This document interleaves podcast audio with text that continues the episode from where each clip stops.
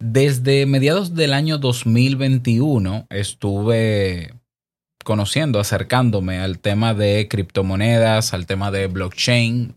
Estuve conociendo varias plataformas.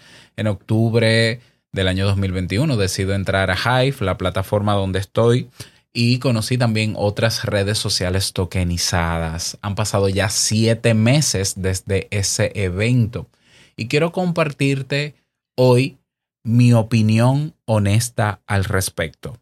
Comenzamos.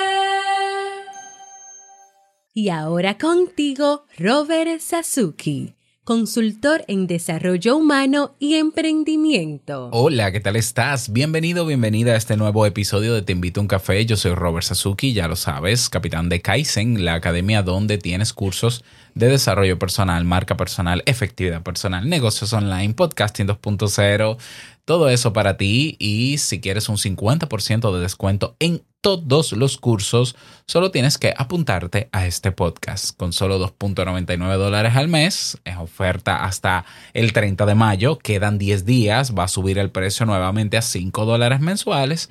Pues tienes acceso a- al 50% de los cursos, ya te lo mencioné. Es decir, pagas la mitad de lo que vale cada curso, el acceso es ilimitado, pero también accedes apuntándote a este podcast a diferentes beneficios. Así que si estás interesado en conocer los cursos de Kaizen, ve a kaizen.com, K-A-I-I-S-E-N.com y si quieres conocer los beneficios que también tienen que ver con Kaizen, um, ve a teinvitouncafé.net. Bien, en el día de hoy, en este episodio, episodio creo que vamos por el 1423. Si tú estás escuchando este podcast en un reproductor y ves que hay solo 50 episodios, eh, bueno, eh, el catálogo completo lo tenemos en teinvitouncafé.net, así que ya lo sabes. Bueno, desde eh, noviembre, creo que en noviembre de- del año 2021, yo decidí contar algo que había descubierto en ese año, algo que me pareció sumamente interesante, y fue el mundo de las redes sociales tokenizadas o redes sociales en cadenas de bloques o redes sociales en blockchain. ¿Cómo llegué yo a estas redes sociales tokenizadas? Aunque lo conté en ese episodio, te lo voy a dejar porque amplío y explico y describo en qué consiste todo esto. Pues mi interés, eh, yo llegué a esto simplemente buscando, porque como tú bien sabes, yo soy activista en contra del daño que hacen las redes sociales tradicionales. Todas, todas. O sea, no hay una red social popular hoy en día que no afecte el rendimiento humano, la atención del ser humano, la autoestima del ser humano, eh, las emociones del ser humano. Así es. Entonces yo soy un abanderado desde hace ya, qué sé yo, eh, dos años. Vengo divulgando información, investigaciones científicas demostradas, testimonios de cómo estas redes sociales afectan al ser humano. Para nadie es un secreto. El que me conoce sabe que yo de esto he hablado muchísimas veces e incluso he explicado paso por paso cómo lo hacen.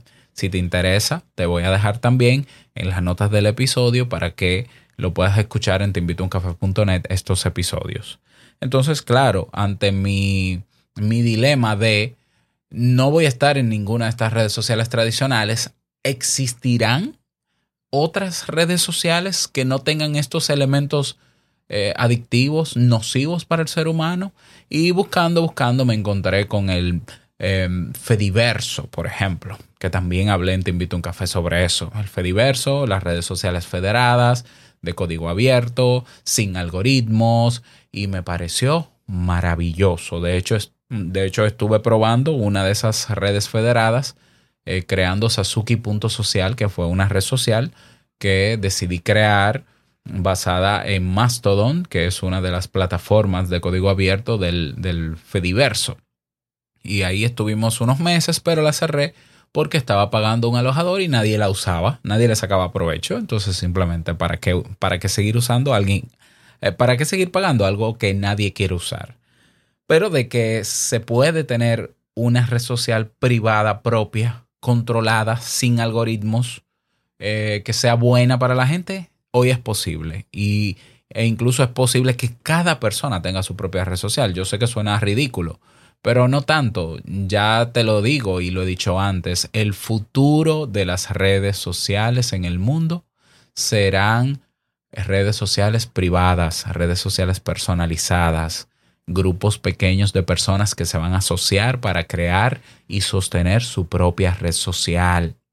O sea, el futuro no van a ser nuevas redes sociales que se apoderen del mundo. No, no. El futuro es que yo tengo un podcast, yo creo mi red social del podcast. Yo tengo un canal de YouTube, yo creo mi propia red social en torno a mi canal de YouTube. Ese es el futuro, ¿eh? Está pasando en este momento, va a seguir amplificándose y va a pasar porque se puede instalar y montar una red social muy fácilmente y a, un costo muy, muy justo. Bueno, entonces conocí el Fediverso, pero luego comencé a leer y a ver videos en YouTube sobre redes sociales tokenizadas. Y es ahí donde me encuentro con varias plataformas llamadas blockchain o cadena de bloques, eh, donde se soportan estas plataformas. Me interesó bastante porque yo de blockchain y criptomoneda había escuchado hablar desde hace seis o siete años atrás. Eh, tuve alumnos en la universidad que ya estaban holdeando, que ya estaban invirtiendo en criptomonedas y me hablaban de eso y aunque yo los entendía no era algo que me interesara. ¿Ya? ¿Por qué? Porque yo lo veía como un tema de eh, compra y venta solamente y no le veía otro tipo de utilidad. Y yo, ah, bueno, está muy bonito, esto es como invertir en la bolsa de valores, eso fue hace siete años, esto es como invertir en la bolsa de valores, pero es otro tipo de mercado, Eh, lo entiendo, como no es útil para mí en este momento y yo no tengo un soporte económico o un capital que pueda invertir, bueno, pues que siga creciendo. Y me olvidé de eso. Bueno, pues el año pasado eh, me volví a interesar en el tema de blockchain, me volví a interesar entonces en el tema de que existen redes sociales montadas en las blockchain y es ahí donde descubro a Hive. Descubro a Hive y descubro otras también. Descubro Steam, descubro eh, Uhive, descubro, ah, déjame ver si, eh, Odyssey, eh, bueno, varias, varias, ¿no? Me adentré en el tema en general. Lo primero que me llamó la atención de este nuevo mundo de redes sociales o medios sociales es que eh, la mayoría de ellas promueven los mismos pilares eh, que se promueven en el mundo cripto. Descentralización, es decir, que no haya una compañía gobernando solamente, o una persona, o un grupito de personas. eh, el tema de la libertad de expresión o de la, la no censura a menos que sea por cosas eh, evidentes, ¿no? De ley. Eh, en la protección de los datos o la privacidad de los datos, el hecho de que unas estas redes sociales no están eh, traqueando o persiguiendo o, o rastreando todo lo que tú haces en ella para luego ponerte publicidad y que su medio de sustento era la misma cadena de bloques que generaba unos tokens o creaba una especie de dinero interno que la gente intercambiaba por dinero, es decir, que se podía vender. Y, y es ahí donde yo veo que, ah, pues entonces quiere decir que yo puedo recibir recompensas por mi contenido. Sí, ah, pero esto está de lujo. ¿Por qué? Porque yo lo expliqué también. Uno de, uno de los problemas de las redes sociales tradicionales es que te consume mucho tiempo crear contenidos en ellas. Eh, quieren que tú pagues para que se visualice o, tenga un alcance máximo lo que tú haces, pero no se te retorna nada. Y, no, ni siquiera tienen ya el alcance que antes tenían. Y es muy difícil incluso vender hoy en redes sociales. Entonces yo vi esta esto como una nueva solución, como una nueva esperanza de poner mi contenido en plataformas donde yo sabía que podían valorarlo. Y no solamente valorarlo económicamente con los votos y las ganancias que obtuviera por publicación, sino también de manera moral. Sino también de manera moral. Entonces decidí en octubre, eh, recuerdo que eran más o menos eh, 23 de octubre, por ahí, no recuerdo, entrar en Hive, crear mi primera publicación y comenzar a conocer todo lo que hay detrás de esta plataforma. Con eso conocí también a gente muy, muy buena, gente con muy buenas intenciones, cálida. Conocí también otras personas que tienen especie, tienen ganas así, tienen una especie de recelo a la plataforma y que son un poco venenosas, pero yo eso también se lo atribuyo a que en Hive eh, se usa mucho eh, Twitter y no hay red social que te convierta más en hater porque tiene características que te hacen convertir en un hater que Twitter. Bueno, entonces yo lo que hice fue salir de Twitter y listo. O sea, para mí el mejor lugar para conocer gente de Hive es Hive. ¿Suena paradójico lo que estoy diciendo? Sí, pero hay gente que dice que se conoce más gente de Hive en Twitter. Para mí eso es una contradicción, porque si Hive es una red social, yo debería encontrar gente nueva en Hive. Y de hecho es así, se puede encontrar gente nueva en Hive. Y yo lo hice, ¿no? Entonces ahí estuve, ah, ahí he estado, mejor dicho, en Hive, publicando contenidos, mis contenidos de siempre, es la verdad. O sea, poniéndole quizás un poquito más de empeño, un poquito más de calidad, porque si ya iban a recibir recompensa, yo me sentí, me siento todavía más comprometido. Eh, entonces, yo ya he vaciado, ya yo he explicado, ya yo he socializado contigo en este podcast mi, mi opinión. ¿Cuál fue mi opinión al descubrir estas plataformas? Pero ya han pasado siete meses, ya han pasado siete meses, hay cosas que han pasado eh, en estos siete meses y ojo, disclaimer, no tiene nada que ver con el valor actual de las criptomonedas y el bajón que hay. Yo no hago trading, yo no soy inversionista en bolsa, yo no sé de análisis ni fundamental ni técnico, nada de eso, apenas lo entiendo, no tiene nada que ver con eso. Pero han pasado una serie de cosas que te voy a contar a continuación eh, que han hecho que mi opinión sea diferente. Una opinión que entiendo yo es más madura, evidentemente. Siete meses no es lo mismo yo durar años escuchando hablar de criptomonedas y blockchain que vivir en ese mundo. Entonces he estado durante siete meses de manera inmersiva en el mundo de eh, una o dos o tres blockchains y de criptomonedas y demás. Y, mi opinión hoy es es, bueno, ya te voy a decir cómo es mi opinión. Ya te vas a dar cuenta cuál es mi, mi opinión. Te cuento, entonces. Lo que ha pasado es que me he dado cuenta, por ejemplo, pasó, yo estuve, bueno, para entrar en contexto, yo estuve desde octubre publicando en Hive. Eh, me llamó la atención que con el corto tiempo y los contenidos que yo publicaba en Hive recibía mucho apoyo. Apoyo quiere decir votaciones, votaciones quiere decir dinero. Y me llamó mucho la atención porque decía, yo no soy nadie, yo acabo de llegar. Yo no, no dudo de la calidad de mi contenido, pero yo acabo de llegar. Yo no soy el único que hace buen contenido aquí. Ah, eh, te confieso que alguna vez me lo creí. Yo dije, bueno, si me apoyan tanto es porque mi contenido está eh, mejor que otros. Pero la verdad es que no. Eh, mi contenido era un contenido más porque la gente que está en Hive se ha preocupado por hacer contenido con ciertos criterios. De hecho, hay muchas exigencias dentro de Hive para que tú hagas contenido con criterio. Y yo también lo he enseñado así en el curso de Hive. En febrero, yo sigo publicando mis contenidos y veo que las eh, recompensas eh, o el apoyo comienza a disminuir. Bueno, yo no, no me extraño, es cierto que yo me extraño, pero yo digo, bueno, o el contenido ten- tiene que mejorar o no, o ya no está interesando mi contenido. Y nada, yo bajé la guardia un poco, publiqué un poquito menos, un poquito menos. El apoyo era todavía menos, todavía menos, todavía menos.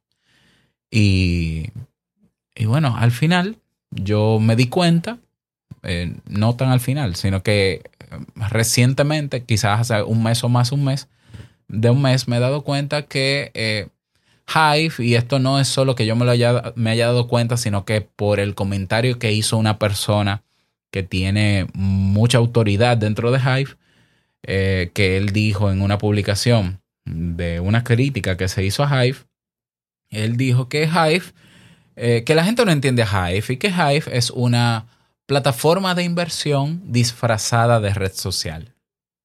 Era algo que ya yo sospechaba, porque, a ver, eh, yo entré a Hive, la intención de yo entrar a Hive era que mi contenido se valorara, no necesariamente con recompensas, pero que la gente lo consumiera, hacer crecer una comunidad eh, con la gente de Hive, es decir, atraer personas de Hive hacia lo que yo podía ofrecer, incluyendo el podcast.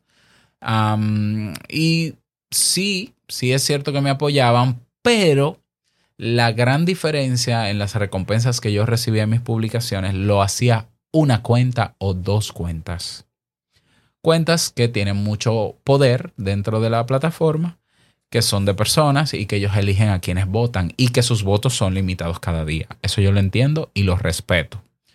Pero yo decía, a ver, pero entonces, si, que, si el hecho de que yo me gane 30, 40 dólares por publicación depende de lo que quiera una cuenta, una persona, y aunque me voten 100 personas diferentes, no tienen el suficiente poder e influencia dentro de la plataforma para yo tener eh, recompensas eh, interesantes, porque la expectativa mía nunca fue de hacer mucho dinero con esas publicaciones, pues entonces estamos dependiendo de algo. No es tan, o sea, aquí no es, no es un espacio igualitario porque no todos tienen el mismo poder, por tanto, al final eh, tú terminas dependiendo de agradar, será hacer contenido para agra- agradar a esa o a esas pequeñas cuentas que hay dentro de Hive, que se le suelen llamar las cuentas grandes ballenas.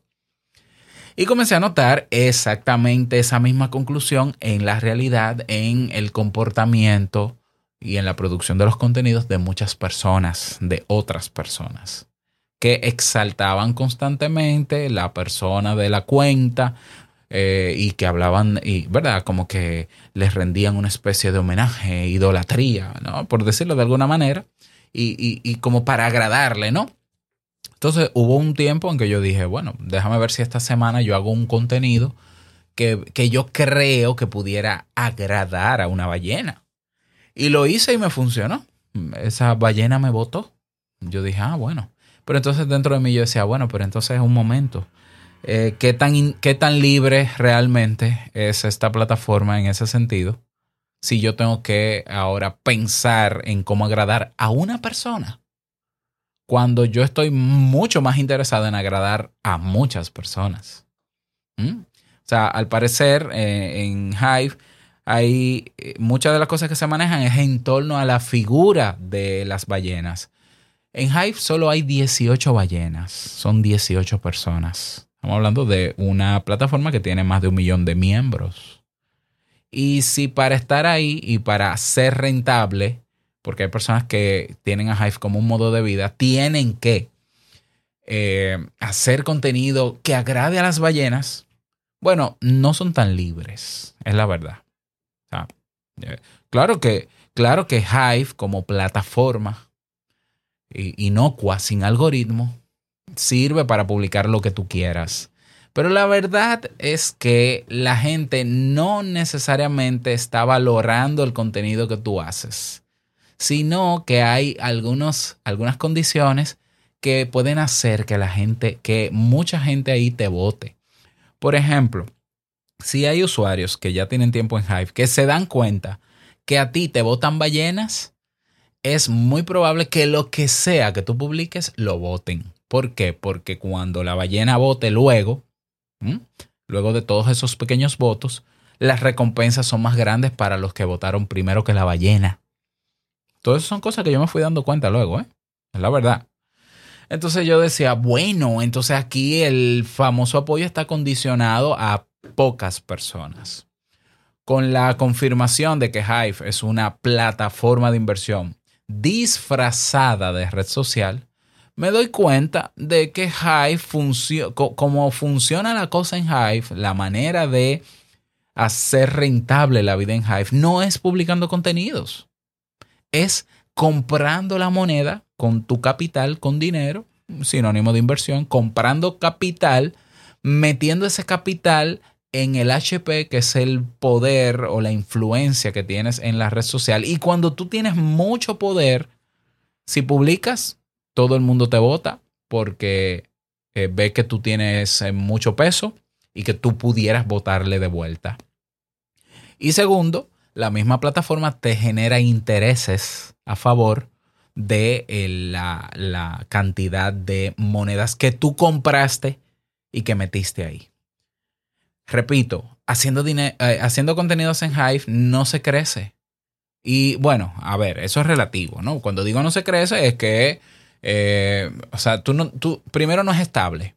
Yo tenía como plan, cuando yo comencé en el año pasado, de que si yo estaba ganando 400 dólares en promedio al mes, yo dije, bueno, pues yo me voy a proponer publicar más contenidos en enero para ver si puedo generar 600 al mes.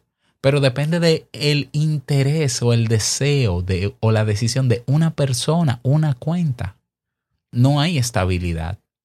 Entonces yo empecé ganando bien en Hive, bien, acumulé bastante influencia. No invertí un peso de mi capital, todavía no lo he hecho y creo que ya no lo voy a hacer. Eh, muy bien, pero bueno, paró la, la recompensa y con eso se fue también mi capacidad de aumentar mis ingresos ahí. Por tanto, la manera más rápida y efectiva de generar buenos intereses es teniendo buen capital invertido en la misma plataforma. Entonces, claro, yo hice mis cálculos. Yo no soy súper inversionista ni experto en cálculos, pero yo tiré mis cálculos. Yo dije, bueno, yo calculé cuánto yo necesito para qué, qué monto yo puedo invertir de capital en esta plataforma comprando la moneda para que me genere los suficientes intereses para yo recuperar esa misma inversión y en qué tiempo se recuperaría. Bueno, yo calculé 10 mil dólares. 10 mil dólares que yo retornaría, o sea, yo eh, recuperaría esa inversión de 10 mil dólares en más o menos 4 o 5 años. Para mí no es negocio.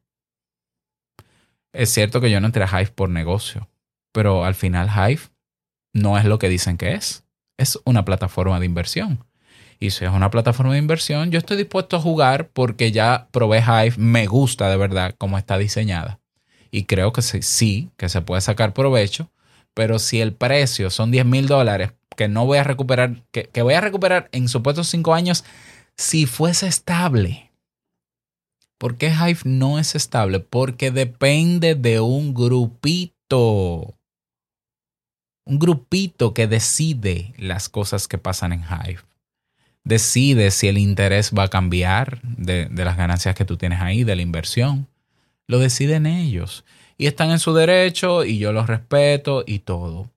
Pero, evidentemente, yo calculaba y yo decía, pero más dinero ganaría yo con mi propio negocio. Entonces, a partir de ahí, yo simplemente no me he ido de Hive, pero sí retiré todo el, todo el poder que tenía, porque es un poder que yo me he ganado y estoy en mi derecho y no es ilegal hacerlo.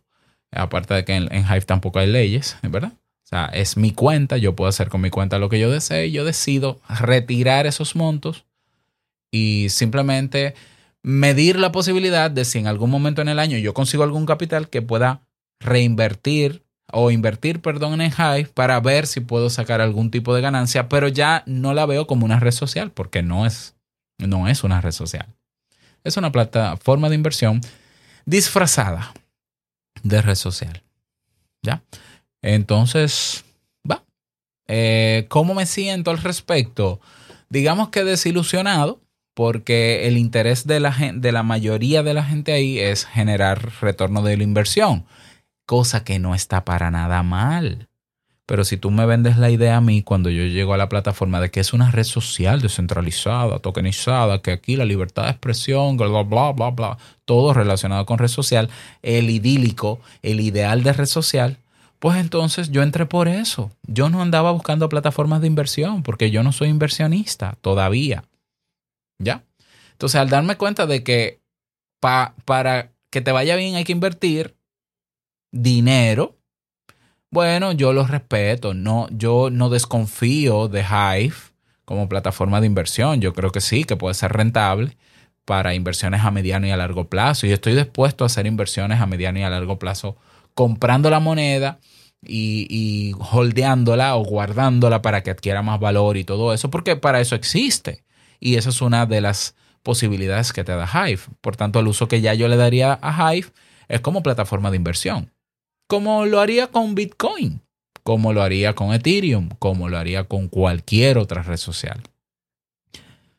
Mis conclusiones sobre el mundo cripto. Lo que me he dado cuenta durante estos meses sobre el mundo cripto es que el tema de la descentralización es un mito. Es descentralización porque no hay una empresa que dirija. Pero cuando tú te reúnes, cuando tú buscas 20 personas que cada persona va a ser testigo en una blockchain, bueno, ese grupo no es una empresa formal, porque todos están eh, disgregados por el mundo, pero ese es el grupito que es donde se centraliza todo. Entonces, ¿de qué centralización me estás hablando? Descentralizadas no son, ninguna. Ninguna es descentralizada, en absoluto. ¿Ya? O, o por lo menos de las que yo conocí. ¿Va? Puede ser que haya una que sí. Eh, otra conclusión es que en el mundo cripto se está invirtiendo mucho más en marketing y el marketing que se hace sobre algunas, algunas plataformas de cripto es eh, engañoso. Ya, te prometen ser una red social tokenizada, al final termina pasando otra cosa. Ya he visto algunos casos de supuestas redes sociales tokenizadas que han sido fraudes, estafas. Entonces, al final tú entiendes por qué, hay, por qué la mayoría de la gente en el mundo todavía no se interesa en este mundo. Porque hay mucho interés de estafar al otro y porque se dicen muchas mentiras. Otra cosa que descubrí de este mundo cripto es que hay una competencia por destruirse entre ellas, ¿no? O sea, una competencia tóxica entre blockchain. ¿Eh? Entonces, eh, tú, tú eres eh, maximalista de Bitcoin, yo soy Hyper, tú Yo digo, pero ven acá, y no se supone que esto es la revolución de la web 2.0, y no se supone que es para mejorarlo todo, y esta gente lo que está es ma- matándose como perro entre ellos. En vez de estar colaborando, no me sorprende porque eso pasa en todas las industrias. Esta es una industria más. Una industria más. ¿Viene blockchain a resolver de verdad un problema en el mundo como para que persistan en el tiempo? Sí y no. Sí. ¿Por qué? Porque la tecnología de la cadena de bloques, donde se validan de, de manera paralela en diferentes computadores las transacciones que pasan por ella, al ser rápida, es una tecnología que se puede apro- aprovechar en el mundo, en cualquier negocio. De verdad es una gran ventaja. El elemento cripto también pienso que sí, porque eh, hoy, por ejemplo, tú puedes hacer una transacción de Bitcoin o de Hive o de otras, o de otras monedas, no todas, ¿eh? y esa transacción puede ser en segundos y con costos bajísimos. Entonces, si ya yo tengo un negocio, por ejemplo, que cobra con PayPal, PayPal me quita creo que un, un 10%, un 7% de por cada transacción, y ahora yo decido cobrar con criptomonedas, la transacción cuesta menos y es igual de rápida. No necesitamos de intermediarios en el tema de transaccionar. Con el tema de la censura, a ver, en Hive hay censura. Claro que sí, claro que lo hay. Lo que pasa es que no es la típica censura de que te borro tu cuenta, porque la plataforma no permite que se borre tu cuenta. Pero podemos asociarnos un grupo con una ballena y tumbarte la reputación de tu cuenta. Entonces, eso es censura. Eso es cierto, eso es censura. ¿Ya? Eh, yo, como no estoy en las redes sociales tradicionales, quien entienda, yo entendería que si yo necesito expresarme abiertamente, yo tengo mis medios para eso. Y a mí en mis medios nadie me censura. En el podcast mío nadie me censura. En si yo creo un mastodon como lo hice aquella vez, nadie me censura. Entonces la censura es relativa. ¿Ya? Aparte de que yo respeto que cada plataforma, si está detrás de una empresa privada o un grupito de gente como en una blockchain, ellos desean hacer lo que quieran, porque eso es de ellos y punto. Y yo no tengo que estar donde no me conviene estar. No es un derecho estar en una red social, no es un derecho humano. Eh, ¿Qué más? Eh, por eso, por ese lado, como tecnología, me parece útil, me parece aplicable a muchos modelos de negocios. ¿Por qué no resuelve el problema de la mayoría de la humanidad? Porque parte de la humanidad no le interesa mejorar y usar esa tecnología, porque hay gente que le va bien con la tecnología que usan, que esté desfasada y no ve un problema mayor. Y por eso no ha adoptado una tecnología de criptomonedas ni de blockchain. La mayoría de los proyectos en cripto no resuelven ninguna necesidad en el mundo. Es la verdad. Hay gente que se inventan criptomonedas porque sí. Lo que más hay es, eh, eh, ¿cómo te digo? Lo que venden es el sueño de hacerte rico si una criptomoneda se dispara. Y yo respeto y entiendo a la gente que haga ese tipo de trading de alto riesgo y de inversión de alto riesgo, pero no es lo mío. Yo estaba buscando hacer contenido en una plataforma que no estuviera amañada todavía no la he encontrado. Bueno, he llegado a la conclusión de que tengo que tener mi propia plataforma. Y eso es un poco más complejo, porque estaría un grupo pequeño de gente. Ahora bien, con todo esto que digo, porque estoy tratando de ser lo más honesto que pueda, porque así mismo lo fui cuando encontré a Hive y lo maravilloso que me pareció y que todavía me, me parece, pero para otra cosa. Eh, y que, y, así como fui honesto, lo seguiré siendo. Yo pienso que, eh, bueno, si tú me preguntas ¿qué, qué, qué voy a hacer, si voy a seguir en esto, si no, sí, yo voy a, voy a seguir metido en el mundo cripto. Yo, por ejemplo, el, el parte del dinero que he retirado de Hive lo voy a guardar en Bitcoin, que es una moneda que ha demostrado con el paso de los años eh, tener un valor enorme y, e ir al alza constantemente. Yo voy a apostar por, por Bitcoin como inversión a mediano y largo plazo. Yo. Como yo no sé análisis técnico ni, ni fundamental ni nada, yo voy a dejar mi dinero ahí y listo. Pero si estoy pensando generar más ingresos, yo no me iría por el mundo de cripto. Primero es un alto riesgo si quiero invertir en cosas que, ah, que hoy vale 0.1 y mañana vale 1. Es un riesgo porque así como vale 0.1, hoy puede valer 0 mañana. Y está pasando, sobre todo en este momento en que el mercado está bajando o, o fluctúa muy a la baja, ¿no? Que yo sé que tarde o temprano se va a recuperar. Yo preferiría poner mi enfoque en mis negocios nuevamente y en hacer crecer mis negocios porque he concluido a raíz de todos estos meses que el verdadero dinero está en lo que tú puedes controlar. El dinero se encuentra dentro de las variables que tú puedes controlar. Y no hay nada que tú puedas controlar mejor que tu propio negocio, que tus propios proyectos. Aún así, yo respeto la opinión contraria a la mía y respeto que tú o que la persona que me está escuchando, bueno, tú, evidentemente, eh, quieras seguir y hacer y todo. O sea, yo no recomendaría a nadie que salga de Hive, eso es una decisión personal, pero yo tengo que ser responsable porque yo motivé a mucha gente a entrar y le estoy diciendo lo que he visto. Puede ser que tú no lo hayas visto, puede ser que a ti te esté yendo bien, pues sigue. Si tú lo consideras así, sigue y no, y no. Simplemente escucha mi opinión porque yo necesitaba dártela, ¿ya? Porque me siento responsable en ese sentido, eh, pero la decisión final es tuya. Así que esa es mi opinión franca sobre lo que, lo que he vivido. Eh, sigo abierto a nuevas experiencias, seguiré, pero manteniendo el enfoque, ya repito, en lo mío, en lo que siempre ha sido lo mío, en lo que funciona, en lo que yo puedo tener control y en lo que yo no tengo que estar dependiendo absolutamente de nada, ni de un grupito, ni de nadie. Espero que este episodio te haya servido. Me encantaría saber tu opinión al respecto. Déjame tu comentario, eh, tu opinión sincera, ¿no? Y nos escuchamos la próxima semana en un nuevo episodio. No olvides que la vida es una y nosotros la vivimos. Chao.